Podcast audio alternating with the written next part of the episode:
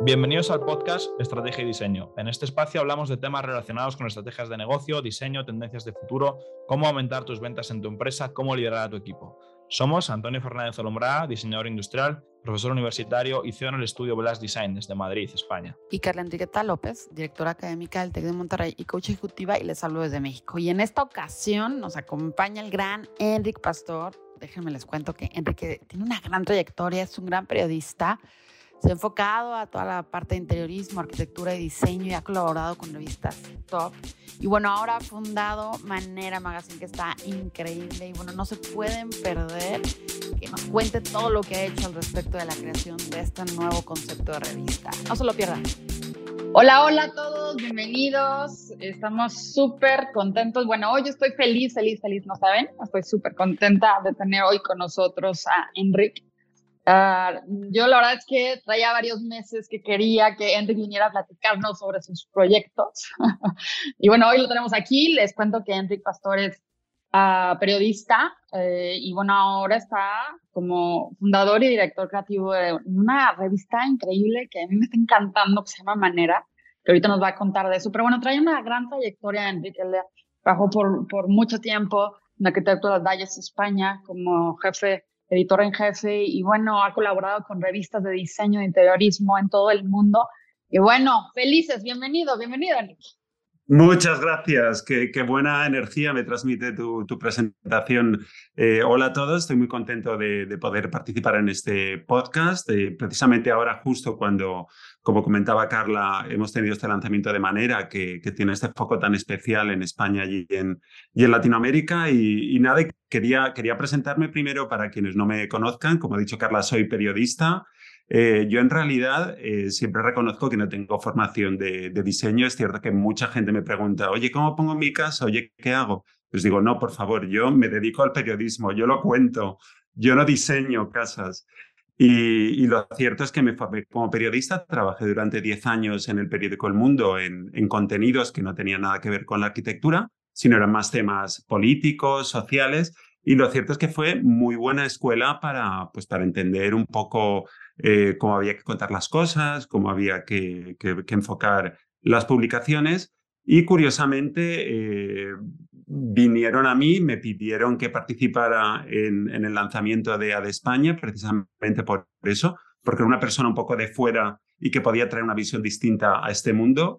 Y, digamos que en estos 15 años ha sido como una, una universidad periodística y de la calle en diseño y arquitectura y, he descubierto que este mundo me fascina y, he logrado integrar esa forma de contar las cosas y contar las historias más periodísticas y más rigurosas, eh, porque sí que era cierto que antes, hace 10 años, las revistas igual un poco más divulgativas de decoración eh, eran un pelín más, eh, no me gusta usar esa palabra, pero un poco más banales, ¿no? No llegaban como al fondo de las cosas. Y, de ahí que, que mi enfoque aplicado a D funcionara. Lo cierto es que fue una revista, eh, fue, no, es una revista, porque se sigue publicando, gracias a Dios, eh, maravillosa, en la que hicimos un trabajo estupendo y con muy buen equipo. Y, y, era curioso porque logramos establecer en España y algo en Latinoamérica una marca, ¿no? Que la gente podía reconocer que era algo de España o que no era. Eh, llegado a este punto y después de 16 años, decidí que, al final este foco de revistas que se estaban haciendo tan globales, al final solo atendían a una parte del mercado o de estilos, ¿no? Estaba un poco el mundo de las publicaciones muy dominado por la estética francesa, por la estética inglesa, por la italiana, que el diseño tiene muchísimo peso, y pensaba que, que, había un hueco y había una oportunidad que era aprovechar este buen momento creativo que se vive en Latinoamérica sobre todo, en España también, y hacer una revista eh, cuyo foco de contenido fuera, fuera eso. Oye, hablemos de, de, lo bien que hacemos las cosas, del punto artesanal que tiene el diseño, de cómo concebimos las casas y que al final eso puede ser un lenguaje muy internacional y con mucho interés en, en todo el mundo y, de hecho lo estamos viendo, ¿no? Que estamos ahora mismo teniendo ventas de revista en Francia, en Italia, en Londres y, y a la gente le, le gusta mucho lo que estamos haciendo no lo que estamos haciendo, sino lo que se está haciendo en Latinoamérica y en España y cómo lo contamos. Eso, como lo cuentan. Oye, qué interesante. Eh, estoy así como, wow, ¿no? O sea, esto que nos estás contando. Y Enrique, después de 16 años, o sea, es como, de un de repente, creo que esto es bien interesante, súper interesante, porque de un de repente hay gente que dice o que piensa, yo lo he escuchado mucho, ¿no? Como, no, bueno, ya estoy aquí, ya llevo tanto tiempo, mejor aquí sigo, eh, eh, qué difícil comenzar y qué difícil trazar un nuevo, una nueva línea. Y entonces a veces hay muchos límites al respecto de todo esto, ¿no? Y me encanta, me encanta cuando cuentan esto, ¿no? Sobre, oye, después de ese tiempo estoy decidiendo lanzar esto, ¿no? Y entonces, ¿cómo es ese paso de decisión?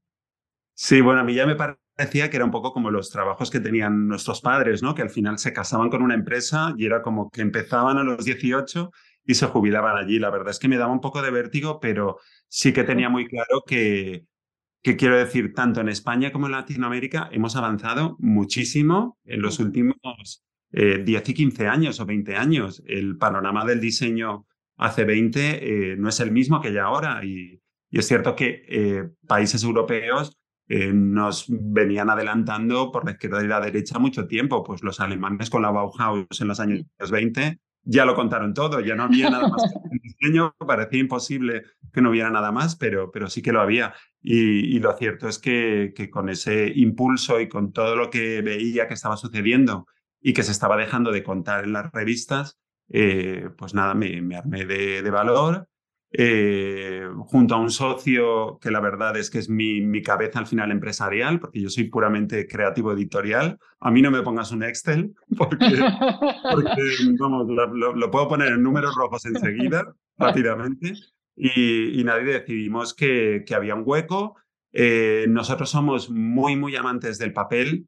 Eh, pero no queremos que se nos vea como nostálgicos eh, y, obviamente estamos en el siglo XXI y están las redes sociales y está lo digital y también lo abrazamos y también de alguna manera eh, estamos haciendo mucho contenido allí, pero sí que cuidamos mucho este producto print porque al final la experiencia de ver diseño, de ver una casa, de entender muy bien cómo están pensados los proyectos, esa reflexión que te da el texto al final escrito, ese objeto tangible que al final es la revista, que es un objeto bello que puedes guardar y, y demás. Y de ahí decidimos pues, hacer una revista trimestral. ¿Por qué? Porque nos permite llegar a kiosco con mucha más paginación que una mensual. Hacemos un, cuatro ediciones de 324 páginas cada una, que al final es, un, es un tocho, vamos, sí, mucho pesa un kilo, imagínate lo que es en correo ya. Por favor, que me perdonen en Latinoamérica, que todavía no ha llegado, pero muy pronto. no, la he buscado, ¿eh? la vi ahora en Europa, pero no, no la he encontrado acá. Sí, sí, sí, está, se nos está resistiendo, pero pronto ya encontraremos la, la, la manera, nunca mejor dicho. Tengo que decir que, es una, que manera es una palabra que a nadie le gustaba. Y yo la primera, fíjate que la primera vez que dije, oye, voy a hacer un proyecto está en Latinoamérica, está sucediendo esto, ¿cómo le llamo? Me surgió manera, fue como lo más inmediato y a nadie le gustaba y tuve que pelear, oye, qué, manera, que que tiene buen discurso, es una palabra bonita, es una palabra latina. Y, al final ya la gente cuando la ha visto impresa en la cabecera y la ha visto en la web y tal, y, le, contamos, ¿no? Que, es que es cierto que ahora, ahora hay otra manera de mirar hacia el mundo de la casa. Con la pandemia y con todo lo que nos ha sucedido, eh, yo no sé tú, pero vamos, seguro que muchísimos oyentes han gastado el triple o cuatro veces más en la casa que habitualmente. Pues te has dado cuenta de que tu sofá no era el adecuado y demás. Y es verdad que hay muchísimo más interés eh, en, el mundo de la casa que en el mundo de la moda, al menos en mi, en mi círculo.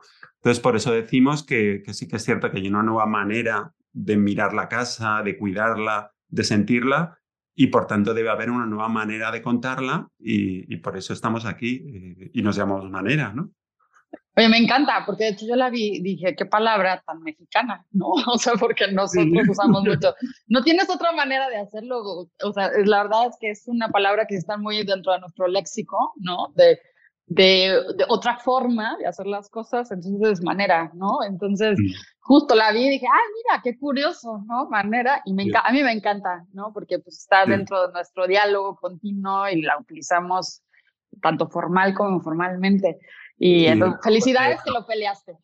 Sí, luego te das cuenta que es que estás todo el rato diciendo manera, pues otra manera y una manera, no sé qué, pues es una palabra ideal. Y una cosa muy curiosa es que luego investigando, en manera viene de la palabra latina mano, de mano. Y que decir, esto nos vincula un poco también con este momento que al final es todo centrado en el ser humano, en el hombre eh, y la mujer, en la manera de hacer las cosas, en la mano, en lo artesanal, lo cuidado, que es más sostenible y, es lo que estamos viviendo ahora, con lo cual es, es, está mal que lo diga yo, pero es un nombre para mí redondo. a mí me encanta. Te felicito por haber luchado por el nombre. es muy, es, muy hacia acá. Y justo pensando en eso, Enrique, como en esta parte latina, ¿no? Que dices, y, esta palabra, eh, ¿cómo es que deciden? Eh, que, o, decides o ves o, o vislumbras eh, encaminarte hacia la parte latina, justo, ¿no? Sí. Eh, digo, España está muy relacionado a la parte latina definitivamente, ¿no? Es cierto que compartimos un, un idioma, eh, que bueno, ya no sé si se llama español o castellano, pero bueno, cada cual que lo llame como quiera, pero es el mismo, es el mismo idioma con muchas particularidades y mucha riqueza idiomática y de, y de giros. Eh, es cierto que tenemos una historia común y es cierto que tenemos unas identidades, eh, cada una particular en cada país, pero hay como un alma común. Eh, es cierto que hay muchísimas revistas muy buenas y muy interesantes que se hacen en Latinoamérica, pero quizá no hay una que agrupe todo y que tenga como una proyección un poco más internacional. Entonces, a nosotros modestamente queríamos servir un poco de plataforma de que al abrir manera encontrarás cosas que no has visto en otras revistas, que no se repiten en otros sitios, porque a veces me da la sensación de que yo que ojeo muchas revistas y compro muchas europeas, hay mucho contenido muy similar y es casi muchas veces el mismo reportaje interpretado de distintas maneras, pero es lo mismo, ¿no? Y, y, también pasa en las redes sociales, ¿no? o sea, de repente como que en las redes sociales se repite, se repite, se repite y ves lo mismo por todos los blogs, por todas las cuentas de Instagram.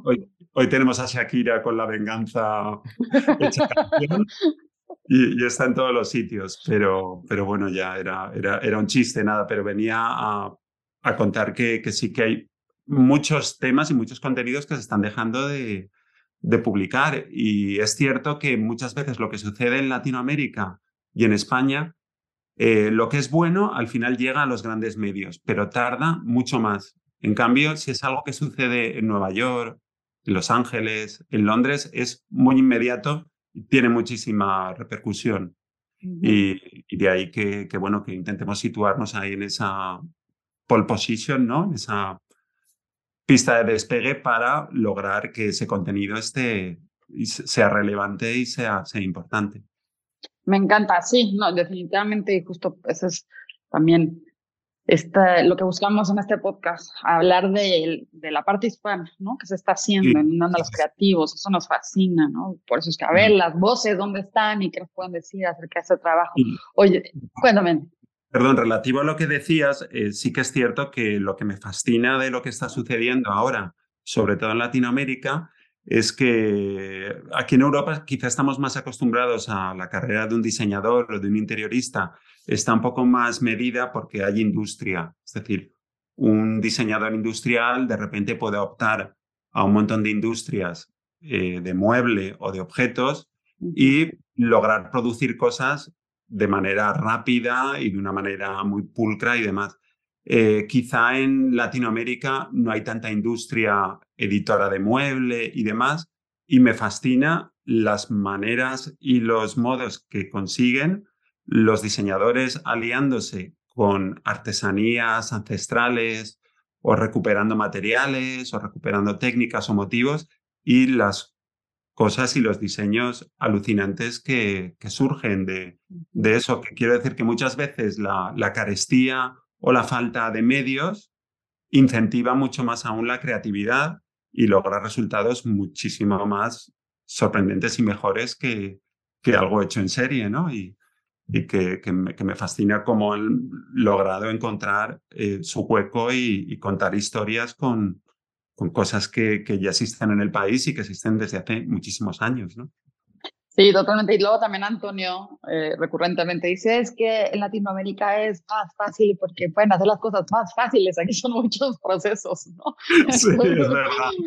es verdad, y eso anima mucho a, a la gente a que diga, oye, pues me lo monto yo, necesito una silla, ¿para qué voy a estar hablando con 7.000 industrias y llamando a puertas de, de, de 40 editoras si tengo aquí un carpintero y mira, y mi padre conoce a un ebanista y hay alguien que teje muy bien las mantas y voy a hacer una alfombra y eso es, eso es fascinante lo que, lo que sucede allí. Exacto, ¿no? Siempre, siempre recurre a eso y me dice, es que tienen una gran oportunidad en ese sentido y es que sí, sí tenemos esa oportunidad. Y como dices, eh, los últimos 15 años, al menos aquí en México, el diseño se ha reposicionado, ¿no? Hay una revaloración del pasado, una, un sincretismo muy fuerte, una contemporaneidad mezclada, ¿no? Una lectura de la cultura de, de, digamos, de, de, yo creo, y además las cosas que quedan por explorar todavía. Esto es solo un, un, inicio. Yo creo que ahí también, sobre todo en México y en, y en Colombia, han tenido mucha, mucha culpa las escuelas, ¿no? Culpa en el buen sentido, que, que hay muy buenas escuelas, se han formado muy buenos diseñadores muy buenas cabezas y, digamos, eso ha, ha, servido de motor pues, para que haya más interés y haya más gente. Luego se han sumado eventos como la Feria de Diseño de Zanamaco o Salón Cosa o las galerías. Es cierto que en España, por ejemplo, no hay tantas galerías de diseño como en México. En España wow. podríamos contar tres, ¿no? Y ahí hay muchísimas más. Y nos estamos centrando mucho en diseño, pero podemos hablar también de la arquitectura o del claro. interiorismo, que también tiene digamos, usa los mismos, las mismas herramientas para, para construirse y para ser estas referencias del pasado, este punto artesanal y, y, luego si hablamos de Latinoamérica en general, pues el uso del color, que es algo que nos identifica muchísimo y la vida al aire libre, interior-exterior, que aquí en España hay muchas zonas en las que también se permite y, y, y bueno, eso tiene un, un atractivo y un, una fascinación para el mundo internacional increíble, ¿no? Cuando ven una casa de repente con un salón mitad fuera, mitad dentro, la piscina de repente en el patio de dentro, que sales desde el dormitorio y te, y te metes, bueno, es una, es una delicia, la verdad. Totalmente. Oye, Enrique, y cuéntame, ¿cómo es que, o sea, en este proyecto, eh, en, en, en, manera, digo, ahorita en qué, en, en qué número van? Porque iniciaron es, sí. el año pasado, ¿no? Sí, el año pasado lanzamos el primero en septiembre, uh -huh. el segundo ha salido en diciembre y ahora estamos eh, casi terminando de cerrar el, digamos, el guion de contenidos del número 3 que sale. No. Sí, ¿Y, y cómo, ajá, cómo es que hacen esta curaduría? Que tú eres el creativo de, del, del equipo, ¿no? Entonces, seguramente tú te encargas de hacer esta curaduría, de seleccionar qué es lo que se muestra, de contar la historia ¿Cómo es que haces esta selección? ¿En qué te fijas? ¿No? O sea, que, cuéntanos un poquito de ese proceso creativo. Mira, más que curaduría y creatividad y tal, lo que soy es un, un filtro al final, un filtro y una, y una, esponja de absorber cosas. Tengo distintos colaboradores, eh, algunos en España, otros en Latinoamérica, por ejemplo, en, en Ciudad de México, nuestra editora en Latam es María Alcocer, que también, también fue colega mía en, en, en porque ella fue la responsable de México, y entonces están permanentemente en contacto con, con el mundo creativo y con lo que sucede, y vamos haciendo reuniones periódicas, entonces se van proponiendo los temas y se va creando una escaleta de temas de, de, pa, para cada número. Vamos, hay cosas que nos encajan más en junio, cosas en marzo, y así construimos un poco el guion de, de contenidos, tanto para el print como me he olvidado decirlo, en, desde octubre lanzamos una web. De momento hemos sido un poco discretos, no hemos hecho un lanzamiento muy grande porque queríamos tener un buen inventario de temas. Actualmente tenemos unos 60, 65 artículos. Eh, somos, en la web somos muy de poco y bueno y no tanto y de estos temas que al final sí. pinchas por el titular pero te frustras al, al leer dos líneas, ¿no? Dicen, oye, me han encantado porque este titular no cuenta lo que yo quería o lo cuenta Exacto. al final del artículo y tengo que estar bajando y verme toda la publicidad. Nosotros hemos intentado hacer una, una web muy limpia, donde la imagen tenga mucha, mucha importancia y donde puedas tranquilamente descubrir y disfrutar para que sea una experiencia muy cercana a la de leer una revista, ¿no? Impresa. Y, bueno, y al tiempo también hemos estado haciendo redes sociales, Instagram sobre todo, eh, liándonos mucho porque nos gusta meternos en muchos líos, Carla, porque podríamos publicar en Instagram cosas del papel, pero al final hacemos secciones, tenemos una que se llama Archivo Manera, que es que recuperamos cosas del pasado que pueden tener vigencia hoy en día. Hacemos entrevistas a creativos por Instagram. Un, un, despliegue que la verdad nos tiene bastante entretenidos. No es mucho, es mucho. No, no, no. y hablando ahorita de la, de la página web, me, me gusta lo que dices. Justo la semana pasada yo buscaba por ahí unos artículos y me pasaba justo eso, Enrique. O sea, sale el encabezado, tres líneas y era de, no, bueno, esto no dice nada, vamos a buscar otro, ¿no? Y así estás, ¿no? Entonces creo que un contenido de calidad es básico, ¿no? O sea, de repente creo que sí hay como una, un, un, una competencia entre eh, blogs, páginas, editores y no encuentras eh, gran información, ¿no? En ese sentido. Entonces me fascina esto que dices. Creo que el, el tomarse un poco el tiempo en leerlo, en procesarlo y en ver a profundidad eh, los artículos y tener la información de primera mano es delicioso.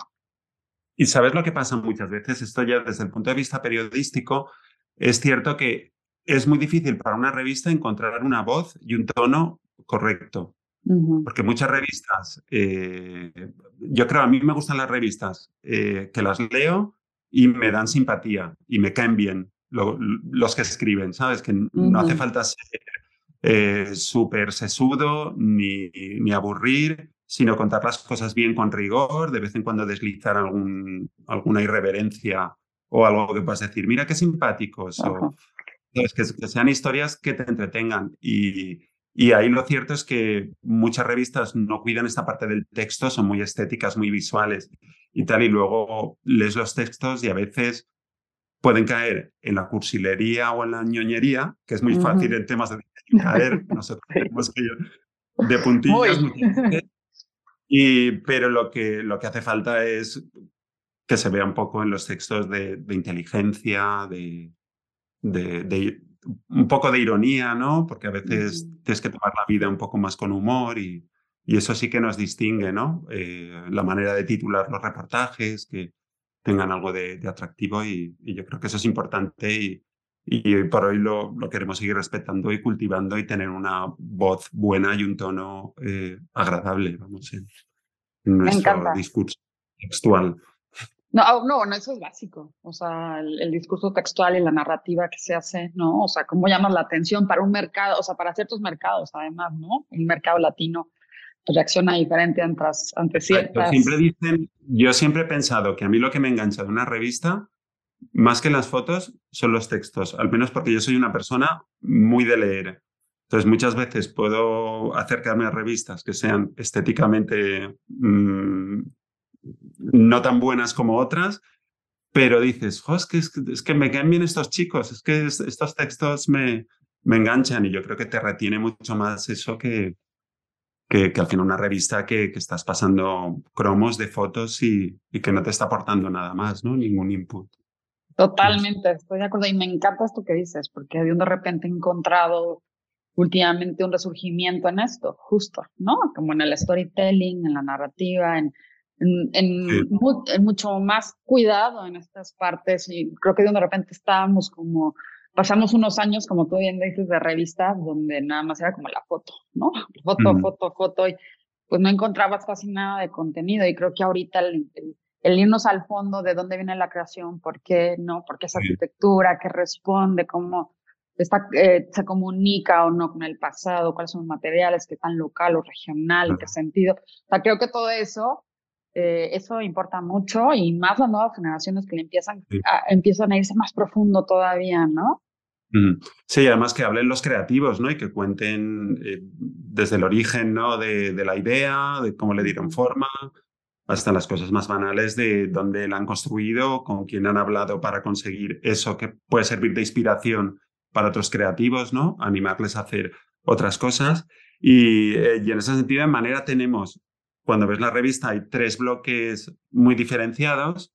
Hay una primera entrada que le hemos puesto de nombre recibidor, que es la palabra por lo menos que se usa en España para la parte de la casa donde recibes o donde está la entrada. Eh, me imagino que Acá también. y en Colombia tendrá otras palabras, pero, pero bueno, para entendernos, es una parte más de entrada y de temas más cortos, de noticias, de actualidad, alguna entrevista con algún creativo y demás. Eh, luego pasas a el gran bloque que es el, como el corazón de la revista, que le hemos puesto interior día, haciendo como un guiño cinematográfico como en los guiones, porque mm. siempre entendemos que la casa, cuando está mucho mejor, seguro que hay muchos interioristas que me dirán que no, que mejor de noche, pero para mí es el día, ¿no? Cuando entra la luz y, y está la casa como más, como más alegre. Eh, y en esta parte publicamos entre 12 y 15 proyectos, en su mayoría residenciales, eh, residenciales entendidos como casas, pero puedes encontrar de repente algún hotel que sea interesante, algún jardín, un proyecto de, de arte especial. Y lo que distingue mucho esa parte es que, a diferencia de otras revistas que se ventilan el reportaje en cuatro páginas, imagínate una casa maravillosa en cuatro páginas, fotos pequeñas, nosotros eh, decidimos dedicarle el máximo espacio posible, entonces puedes encontrar reportajes de 18 páginas. Wow. Que puedes entender muy bien cómo es el proyecto, cómo es la casa, disfrutar de las fotos. Siempre tienen un texto de unas mil palabras, que al final es un texto que le puedes dar profundidad y puedes contar muy bien el proyecto. Y cuando termina esa parte, eh, de repente eh, abres una doble página y encuentras un desplegable como si fuera eh, el, plano o el papel de arquitectura, es un papel más delgadito, lo abres, que se despliega seis veces la revista y encuentras los planos, las plantas de distribución de cada casa para ya terminar de entender, eh, oye, ¿dónde han colocado el, desde lo más obvio, ¿dónde han colocado el baño al lado de no sé qué? Oye, si este, he visto esta foto con esta cama, esto es imposible, esto no sucede, voy a ver cómo lo han montado. Ah, pues sí, pues es verdad, cabe una cama en un espacio de 15 metros. Y, ya para terminar, hay una parte final que le hemos llamado biblioteca, eh, el sentido que como es una revista trimestral, aparte del texto, el contenido que tienes, que es mucho que leer, queríamos hacer una parte poco más literaria, reflexiva, de ahí en esa parte mezclamos pues desde perfiles de arquitectos del pasado que puedan ser interesantes a un relato que le pedimos a un escritor de novela, pero siempre le decimos, oye, por favor, nosotros somos una revista de interiorismo, de diseño, de artesanía, de casas. Invéntate un relato que pueda suceder con estos temas, ¿no? bueno, pues han salido cosas muy curiosas desde la historia de una mujer que hereda una casa ardeco en Cantabria y le sucede no sé qué, pero donde el peso, digamos, del, de la arquitectura y el diseño es importante, ¿no? En el relato, ¿no? Tiene, tiene un sentido y, y nada, la verdad que nos estamos divirtiendo mucho con, Oye, me fascina, me fascina. Oye, me, acabas de dejar así en shock, así, con lo de los planos. Sí, ¿verdad? Mira, es una cosa que al final, eh, que me perdonen los arquitectos y los interioristas, el plano no es, me dirán que sí, pero no es muy estético como para una revista plantarlo con mitad de cuatro fotos bonitas, pones un plano y como que te baja un poco, eh, como que te sitúa no en el mundo de los sueños, que muchas veces estas casas pues son tan bellas y tal, que son como para soñar, ¿no? Te trasladan un poco a la realidad, pero inventándonos este desplegable así con papel de arquitectura y que van todos juntos, cada uno con su título ligado a la historia, que están juntos, pues al final tiene una fuerza visual distinta. Bueno, si si alguien quiere verlo en nuestro Instagram de Manera Magazine, eh, hay un Reels en el que contamos y, enseñamos este, este póster plano de planos para que, que veáis que, que al final, aunque me digan lo contrario, hay una manera bonita de ponerlos todos juntos. me encanta. Que Oye, y luego y luego los arquitectos, perdón arquitectos, pero luego son bien celosos con sus planos también, o sea, no le, o sea, es como no. te lo quieren soltar, ¿no? O sea, no te imaginas lo que yo al final voy a poner una, una cláusula, oye, si quieres publicar aquí, tiene que venir el plano, lo primero. Esto es sine sí, porque, Me fascina. no, es como revelar la fórmula de la Coca-Cola, ¿no?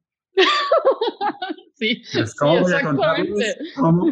¿Cómo distribuyo yo los espacios? Y digo, pues bueno, es, es, algo que, que, tiene interés y, es curioso porque eh, los que más lo agradecen son gente entusiasta del diseño que de repente dice, oye, pues sí, pues tiene mucho interés ver al final un, cómo está contado, que no solo son los arquitectos los, los fanáticos de las rayitas y de, y de los huecos, sino todo el mundo. Exacto, no, me encanta. Y ¿sabes qué me fascina más?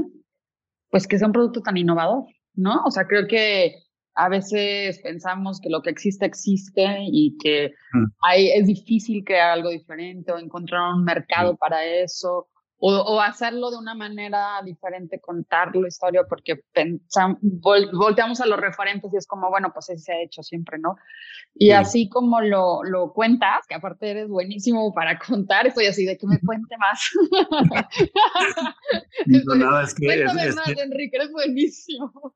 Es cierto que parece que, que, es muy difícil innovar en print, porque el print no deja de ser eh, una cubierta con unas páginas ¿Con qué puedes innovar? Es cierto que puedes eh, buscar un lenguaje gráfico distinto, que por ejemplo en Manera sí que yo les di un input a, mi estudio de diseño y les dije, necesito ver algo que no he visto nunca en revistas de interiorismo y de diseño. Es decir, todos los códigos al final de, que pueden ser de estas tipografías que son más, eh, así como más adornaditas y tal, le digo, no, no, no, algo distinto. Y es cierto que sí que han encontrado eh, pues unas tipografías, un logotipo, que, que no, sé, no hemos hablado del logotipo, que es manera, y el E justo, eh, el palito de en medio, es una onda o creo que se llama virgulilla, que me perdonen los lingüistas, que es el palito que va encima de la ñ.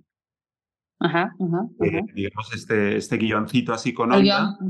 Exacto, y que remite mucho pues al, al idioma común que tenemos eh, y, y, luego pues es una onda un poco más eh, como es todo ahora, porque ahora todo es muy fluido, desde el género, desde el diseño, eh, todo, todos nos tenemos que dejar, todos estamos fluyendo, todos nos tenemos que fluir y, bueno, y en este mundo inesperado que de repente te llega una pandemia o, dos. O, una buena alegría como que Argentina gana el Mundial, Ándale. nos tenemos todos que dejar fluir y todos alegrarnos y todos estar, estar muy bien y estar ¿Y ustedes hicieron el, el cómo, cómo es que hicieron el logotipo? O sea, ¿cómo es que eh, tú como equipo creativo decidiste, y, bueno, quiero que diga esto? O sea, ¿cómo fue? Mira, la primera fase fue pensar el nombre eh, ya te dije que como a nadie le gustaba, me hicieron proponer como 140 más. a ver, voy a decir cosas que sean muy imposibles. Pues vamos a ponerle la revista Cortina o vamos a ponerle aparador, cosas así muy raras para que manera quedara así como mejor situado. Entonces, después de 140 nombres, que, que si te resumiera aquí, vamos, hay cosas bastante, bastante tremendas, eh, llegó el momento de, oye, ¿qué queremos ser? ¿Qué valores queremos que transmita la revista. ¿Qué somos? Pues mira, la primera identidad era latina, el nombre es latino y somos latinos. Eh, queremos ser eh, pues más humanos, pues más sostenibles, pues más ligados a, a, lo que está sucediendo ahora en diseño.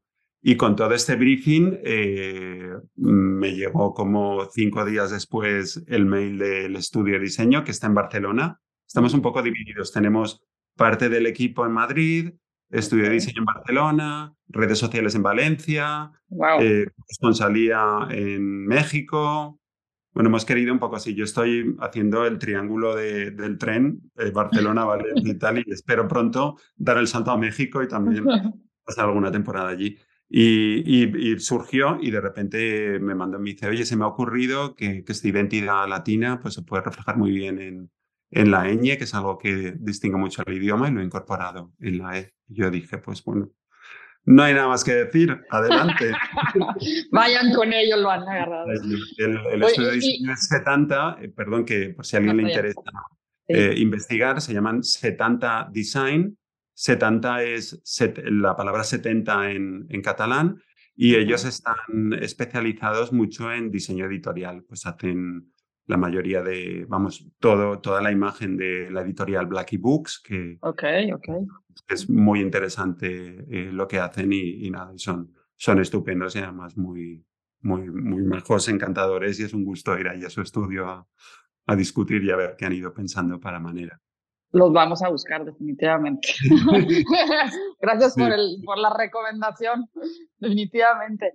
Oye, y me encanta esto de, eh, pues el equipo por todos lados, ¿no? O sea, de un de repente en una ciudad, en otra.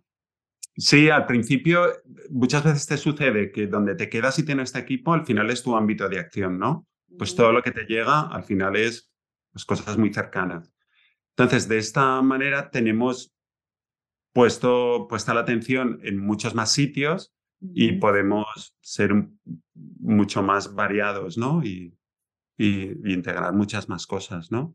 Claro, totalmente. Sí, más influencia, diferentes informaciones, todo. Y ciertamente que sí que tenemos, eh, como dije, María Alcocer en México. Luego hay otra colaboradora más que está en Colombia, que además hace fotos, que es Mónica Barreneche. Eh, pero estamos buscando, y ahí lo dejo, y ahí dejo que me manden algún directo en Instagram, colaboradores en otros sitios y en otros países latinoamericanos, sobre todo gente que esté muy interesada en el diseño, en la arquitectura, en el interiorismo, que conozca, que escriba bien y que tenga ganas de, de colaborar con nosotros en nuestras plataformas, vamos, en print, en digital, en, donde sea. Pues ya lo escucharon. Venga, ánimo. ya escucharon, Ánimo, ánimo. Intentaré contestar rápido y, y eficaz, pero, bueno, dependiendo de, de que tenga, pero, pero lo intentaré. Ay, me encanta. Bueno, yo estoy fascinada. Yo me podría quedar aquí todo el día platicando contigo porque aparte me tienes fascinada con todo cómo cuentas las cosas y, y estoy encantada con este proyecto que ya lo seguía y me fascinaba. Pero bueno, para ir cerrando este episodio, eh, siempre les pedimos que nos recomienden algo, algo que, ¿qué les recomendarías esta oportunidad de decirles, miren, yo he hecho esto, probado esto, leído esto, he hecho esto, lo tienen que hacer porque les va a enriquecer. Además de leer la revista Manera, comprarla y conseguirla. Mira, pues, pues te diré, pues tirando un poco hacia aquí, voy a intentar en una recomendación tirar un poco hacia España y en otra tirar un poco hacia Latinoamérica. Eh, una lectura que he tenido hace muy poco eh, son las memorias de un diseñador industrial eh, de Barcelona, que se llama Miguel Milá, que seguro que le conocéis porque tiene una lámpara famosísima que se llama Cesta. Y, ha escrito sus memorias, pero son unas memorias eh, como para ir enmarcando cada, cada frase y cada, y cada reflexión que tiene. No están ordenadas, él va contando por palabras, pues de repente simplicidad, y él habla página y media de lo que le parece a él la simplicidad y de cómo la ha adoptado en su vida. Y, la verdad es que es fascinante porque es un acercamiento al diseño a la manera de Castiglioni, ¿no? De, de Aquile Castiglioni, el italiano. Oye, ¿qué cosas que puede ser útil y cómo lo podemos aplicar de la manera más simple posible, utilizando cosas que ya existan, juntándolas, ensamblándolas y, sirviéndolas? Y es, y es una maravilla. Y relativo a Latinoamérica, me fascina últimamente la obra de un arquitecto italiano eh, que no sé si llegó a Argentina, vamos, a principios de siglo, o no sé si ya nació allí, pero, pero tiene apellido italiano, eh, que se dedicó a construir en los años 30 y 40, sobre todo eh, iglesias y cementerios. Ok. Pero bueno, tuvo un, un, digamos, con un lenguaje muy ardeco, pero súper refinado, y, que me encanta, vamos, yo veo, veo esos cementerios y digo, por favor, eh, cuando, cuando acabe ya, quiero acabar en... Ahí.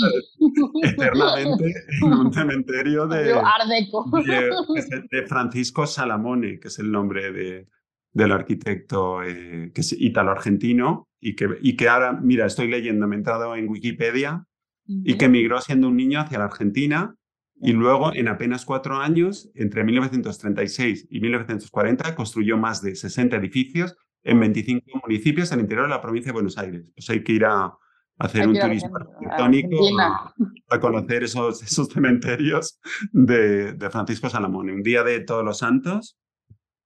Eh, nos vamos primero a, la, a la fiesta en México, de los muertos. y luego nos vamos a, rendir tributo a Francisco Salamonea. me gusta, me gusta, me gusta el itinerario. pues te apuntas, Carlos. me, apunto, me apuntan cuando decidan.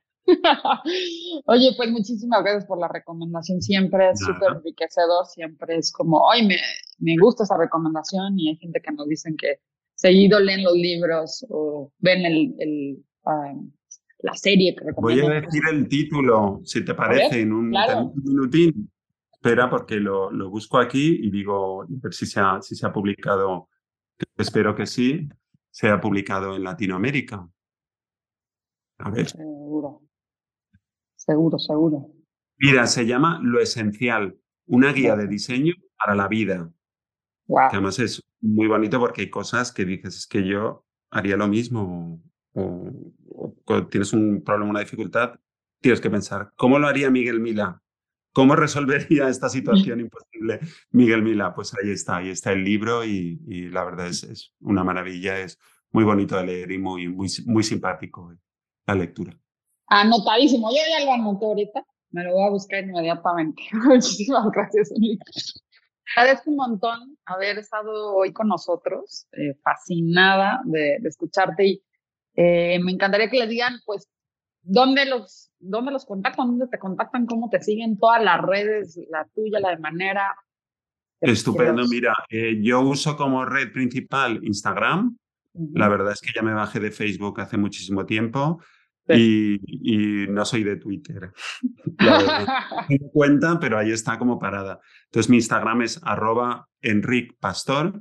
Eh, no os asustéis cuando veáis el Instagram porque eh, tengo un Instagram muy raro porque solo fotografío portales de edificios. Así, ahí lo, lo dejo. Yo voy por la calle, un portal que me gusta, veo una cerámica o una obra de un artista, sobre todo si es de los años 50, 60 70, y lo fotografío y ahí queda con un hashtag que le pongo viejos pero modernos portales, porque creo que son cosas que al final pueden inspirar cosas de hoy. Eh, pero sí soy yo, vamos, cuando veáis ahí, habéis llegado al portal adecuado, estáis en la casa correcta.